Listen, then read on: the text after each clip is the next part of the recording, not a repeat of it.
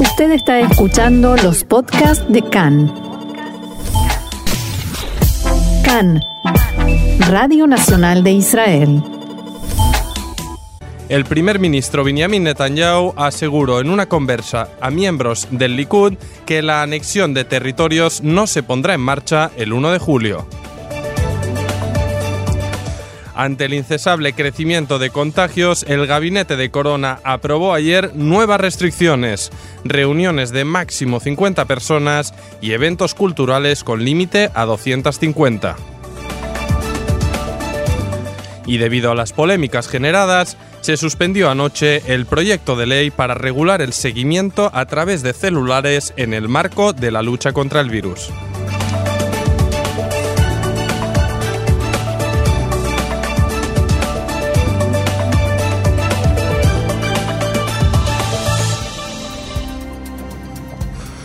Bien, vamos adelante pues con la información y si les parece iniciando con un repaso de las cifras, a ver dónde nos encontramos.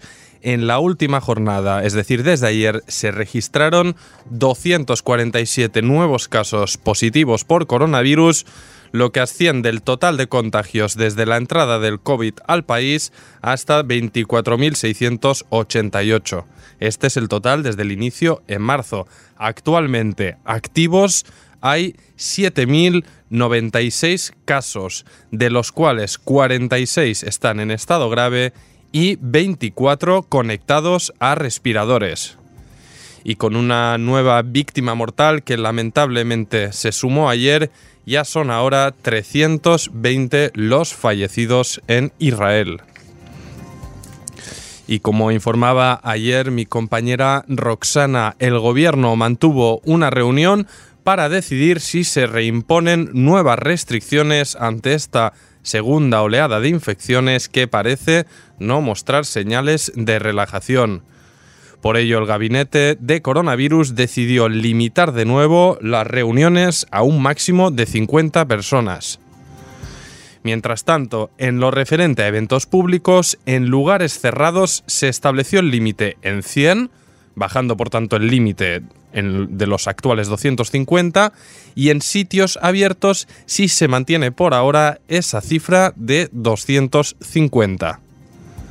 Esta restricción se pondrá en marcha el 9 de julio y por ahora tendrá vigencia hasta el 31, a menos que no se decida una extensión.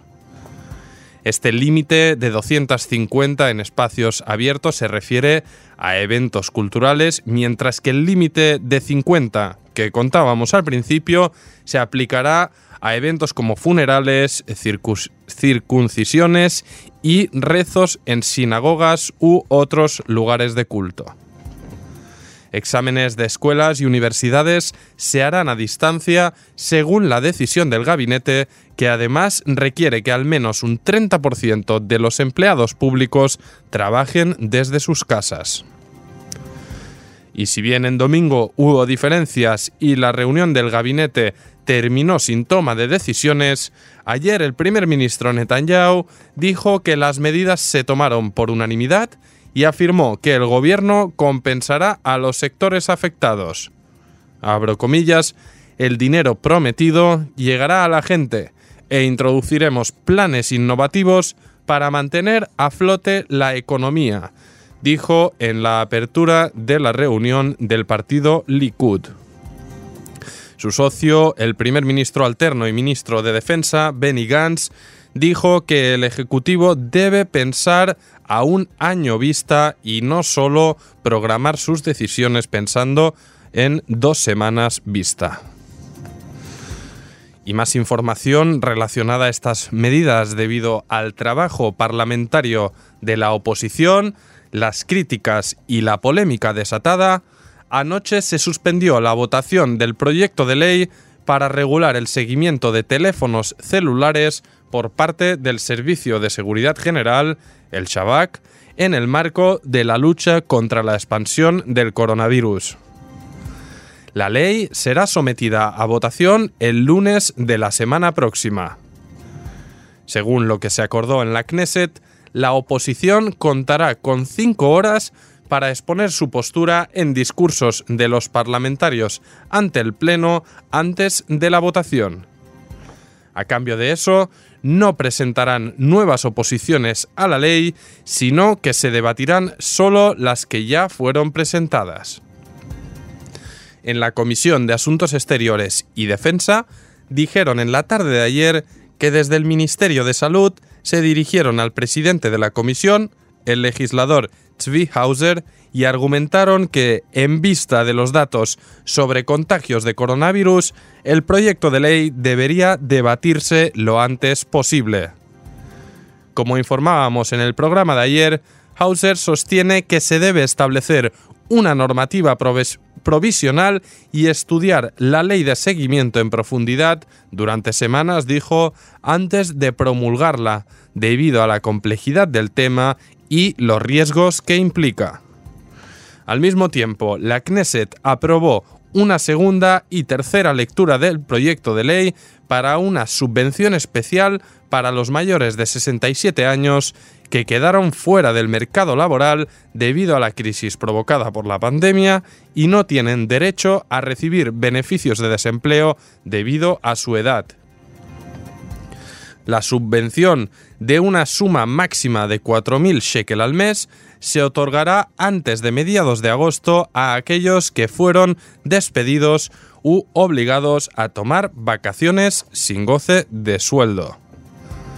Además, la Knesset aprobó también en primera lectura el proyecto de ley que hace más severa la aplicación de las disposiciones y restricciones establecidas para intentar frenar el contagio masivo.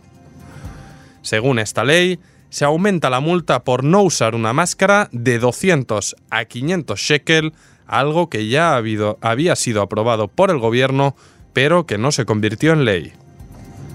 28 miembros de la Knesset apoyaron la propuesta y 14 se opusieron. El proyecto de ley se enviará al Comité Constitucional de la Knesset para continuar con el debate.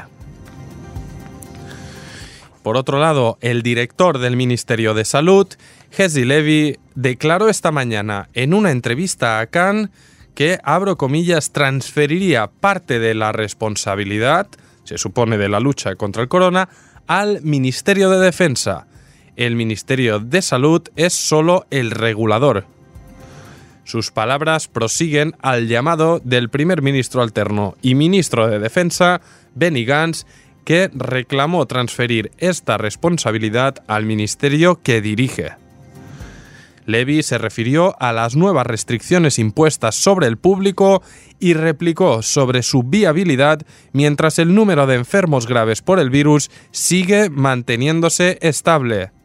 Dijo, las restricciones son balanceadas.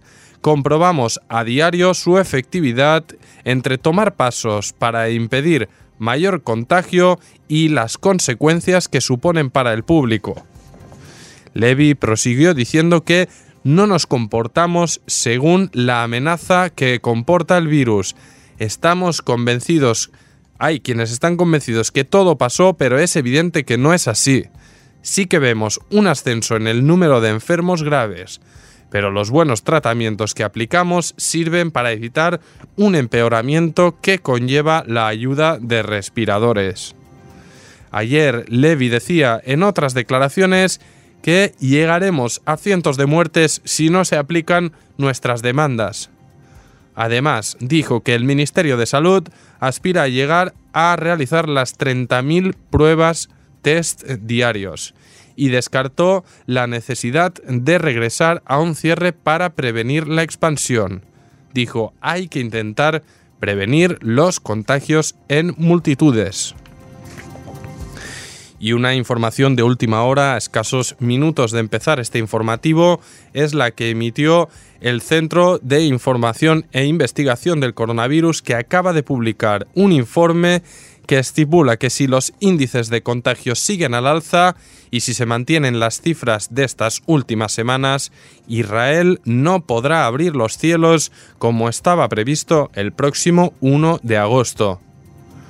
El reporte añade que, debido al ascenso continuado en los nuevos contagios en Israel en las últimas semanas, hay pocas opciones de que la posición de Israel frente a la Unión Europea cambie. Israel continúa figurando como país en rojo en la mayoría de listas y no figura tampoco en la lista de países de la Unión Europea que permite la entrada de viajeros. Y a pocas horas de la fecha que el primer ministro Benjamin Netanyahu estableció para anunciar la anexión de territorios, este aseguró en una conversación a puertas cerradas con los miembros de la bancada de su partido, el Likud, que la anexión no se iniciará el 1 de julio, es decir, mañana. Así lo informó el servicio de noticias de esta casa de Cannes y Netanyahu explicó a los miembros de su partido abro comillas, tenemos un diálogo positivo y profesional con los norteamericanos. Y cuando tenga algo que informar, lo haré. Se trata de un proceso complejo y hay muchas consideraciones políticas y de seguridad que no puedo detallar. Dijimos que sería a partir del 1 de julio. Según las fuentes citadas por Khan, las consideraciones que influyen sobre el proceso, entre otras cosas, es la decisión prevista para los próximos días que tomará la Corte Penal Internacional de La Haya sobre iniciar investigaciones contra Israel por la supuesta comisión de crímenes de guerra contra los palestinos. En la tarde de ayer, el primer ministro alterno Benny Gantz dijo en la reunión de su partido de azul y blanco que todo aquello no relacionado con corona deberá esperar a después del virus. En respuesta a su socio Netanyahu le dijo, este tema no depende de azul y blanco, no son ellos el factor que definirá para un lado o otro. Y mientras el primer ministro Netanyahu se ha reunido esta mañana con el enviado especial para asuntos de Irán del gobierno norteamericano Brian Hook. Hook llega a Israel después que en los últimos días visitara los Emiratos Árabes Unidos en el marco de la lucha israelí-norteamericana contra el levantamiento del embargo de armas que pesa sobre Irán en el mes de octubre. Y no nos vamos de la Casa Blanca, y es que el secretario de Estado norteamericano, Mike Pompeo, dijo anoche que el gobierno de Donald Trump continuará reforzando su alianza con el pueblo de Israel y se asegurará de que Irán no tenga armas nucleares.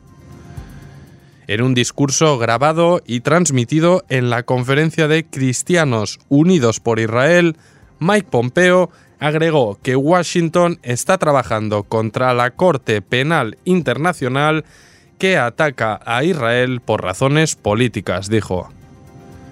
Para Pompeo, Estados Unidos está previniendo a su aliado Israel de la nueva amenaza que proviene del Partido Comunista en China. En este discurso, el secretario de Estado norteamericano no se refirió a la cuestión de la anexión, pero reiteró la postura de Estados Unidos que sostiene que los asentamientos no son en sí mismos una violación del derecho internacional. En ese mismo marco, ayer el primer ministro Netanyahu dijo en un discurso grabado que la aplicación de la ley israelí a los territorios no afectará negativamente a la paz. Lo contrario, la promoverá. Netanyahu pidió a los palestinos que dialoguen con Israel y dijo que está dispuesto a negociar y que está convencido de que se podría construir un futuro de paz y reconciliación. En su discurso, Netanyahu elogió al presidente de Estados Unidos, Donald Trump, y dijo que el plan de paz, abro comillas, puso fin al espejismo de dos estados y en su lugar llama a encontrar una solución realista de dos estados en la que solo Israel tiene la plena responsabilidad de la seguridad. El ministro de Defensa y primer ministro alterno, Benny Gantz, también se refirió al programa de Trump en un discurso grabado en la conferencia de esta organización, donde dijo, el plan Trump ha abierto una ventana histórica de oportunidades. Pido a los palestinos que reconsideren su decisión de rechazarlo. Y durante este encuentro que se celebró entre el primer ministro Netanyahu y el enviado especial norteamericano para asuntos iraníes, Brian Hook, Netanyahu le ha dicho que tenemos asuntos importantes para tratar, incluso algunos que no pueden esperar a después del corona. El primer ministro israelí aclaró que Israel continuará actuando para evitar que Irán refuerce su presencia en suelo sirio, así como llevar a cabo las acciones que se requieran para evitar que Teherán pueda obtener el arma nuclear. Más pronto en la mañana, el ministro del Likud, Tzahi Hanekbi, respondió a las palabras de Gantz que puso en duda la eficacia de empezar a aplicar la anexión mientras continúe la pandemia. Dijo, la opinión de Gantz no es adecuada. El 99% de las cosas que hacemos no están relacionadas con el corona. En este rifirrafe continuo desde que se estableció el gobierno de unidad, Anekbi siguió con las críticas hacia Azul y Blanco, achacando que sus dudas se deben a que su otro lado en la oposición, es decir, la coalición Yeshatit Telem bajo liderazgo de Yair Lapid, que era el antiguo socio de Gantz, no vio con buenos ojos la medida. Dijo Anekbi, nosotros apostamos por aprovechar la oportunidad mientras Trump sea el presidente. No renunciaremos, pero solo lo pondremos en práctica bajo acuerdo con Estados Unidos. Y vamos con otra información ya a nivel local, y es que el asesor letrado del gobierno, Abihai Mandelblit, ha afirmado también hace escasos minutos que el primer ministro Benjamin Netanyahu no puede recibir ayudas por valor de millones de shekel para costear sus gastos judiciales de personas allegadas a él, refiriéndose al empresario Spencer Friedrich en una carta en respuesta a la petición de Netanyahu que hizo al Comité de Permisos de la Knesset, Mandelblit ha replicado que no permitiremos establecer que recibir una suma así que no sea considerado como un regalo. Netanyahu es un trabajador público. El comité se dirigió al asesor letrado del gobierno hace un mes, en la respuesta que ha escrito Mandelblit, este aclara que un movimiento así está prohibido según la ley. El debate empezó cuatro meses atrás cuando el comité recibió la solicitud de Netanyahu para poder recibir ayudas para costear su proceso judicial. Y mientras continúa toda esta incertidumbre por la pandemia a nivel nacional e internacional, continúan en Israel las protestas de distintos sectores sociales y laborales. Hoy ha sido el turno de más de 5.000 trabajadores del sector turístico que se han congregado frente a la sede del Ministerio de Finanzas en Jerusalén para exigir ayudas para un sector que está al borde de la quiebra. En la marcha participaron trabajadores de líneas aéreas guías de turismo, conductores, empleados de hoteles y más. Kobe Carney, que es uno de los líderes de la Unión del Sector de Viajes, exclamó que no vinimos a pedir justicia y beneficios al gobierno. Estamos aquí para recibir los derechos que nos corresponden como ciudadanos israelíes. Nosotros cumplimos con todas nuestras obligaciones y el director de la compañía aérea Arkia, Yaron Amzalek, afirmó que tras cuatro meses de parón, el sector aeronáutico israelí está al borde del abismo.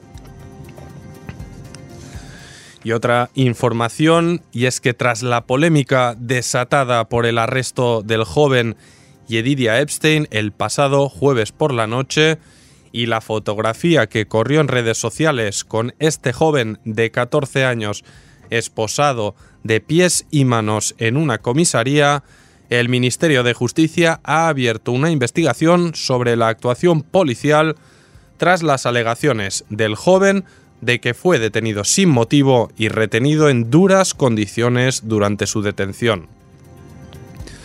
La policía replicó a las denuncias del joven alegando que se trata de un provocador y difundió una grabación de una cámara de seguridad en que, según la versión policial, está alterando el orden público e ignorando órdenes de los agentes. Epstein fue detenido en la noche del jueves tras altercados entre jóvenes judíos y árabes en la ciudad vieja de Jerusalén. Según su versión, estaba paseando en el cuarto musulmán con amigos cuando fueron abordados e insultados. Cuando llegaron los agentes, afirma que se centraron en disolver al grupo de jóvenes judíos, y vídeos difundidos en redes muestran a un agente empujando a Epstein y otro agarrándolo en brazos y transportándolo por un callejón. Epstein añadió que no se le dio agua ni comida ni se informó a su padre de la detención.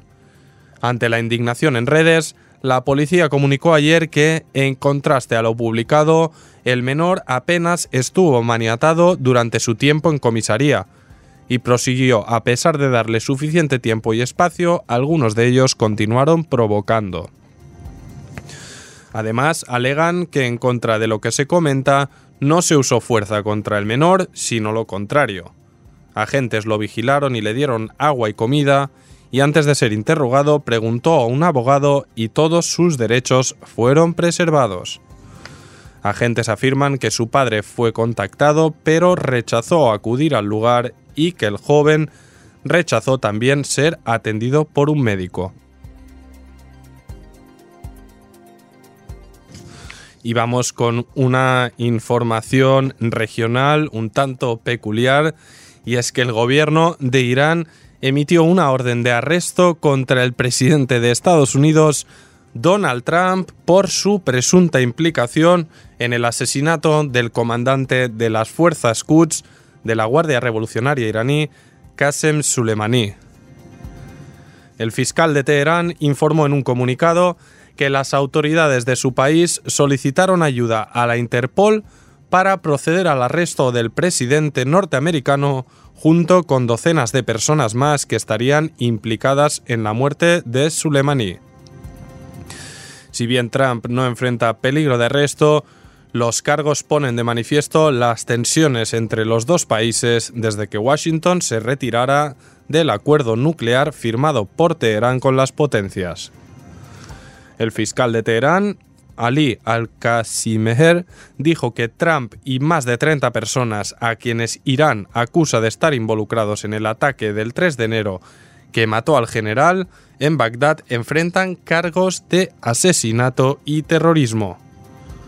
La Fiscalía no reveló los nombres del resto de sospechosos y enfatizó en que Irán seguirá adelante con el procesamiento incluso después de que termine la presidencia de Donald Trump.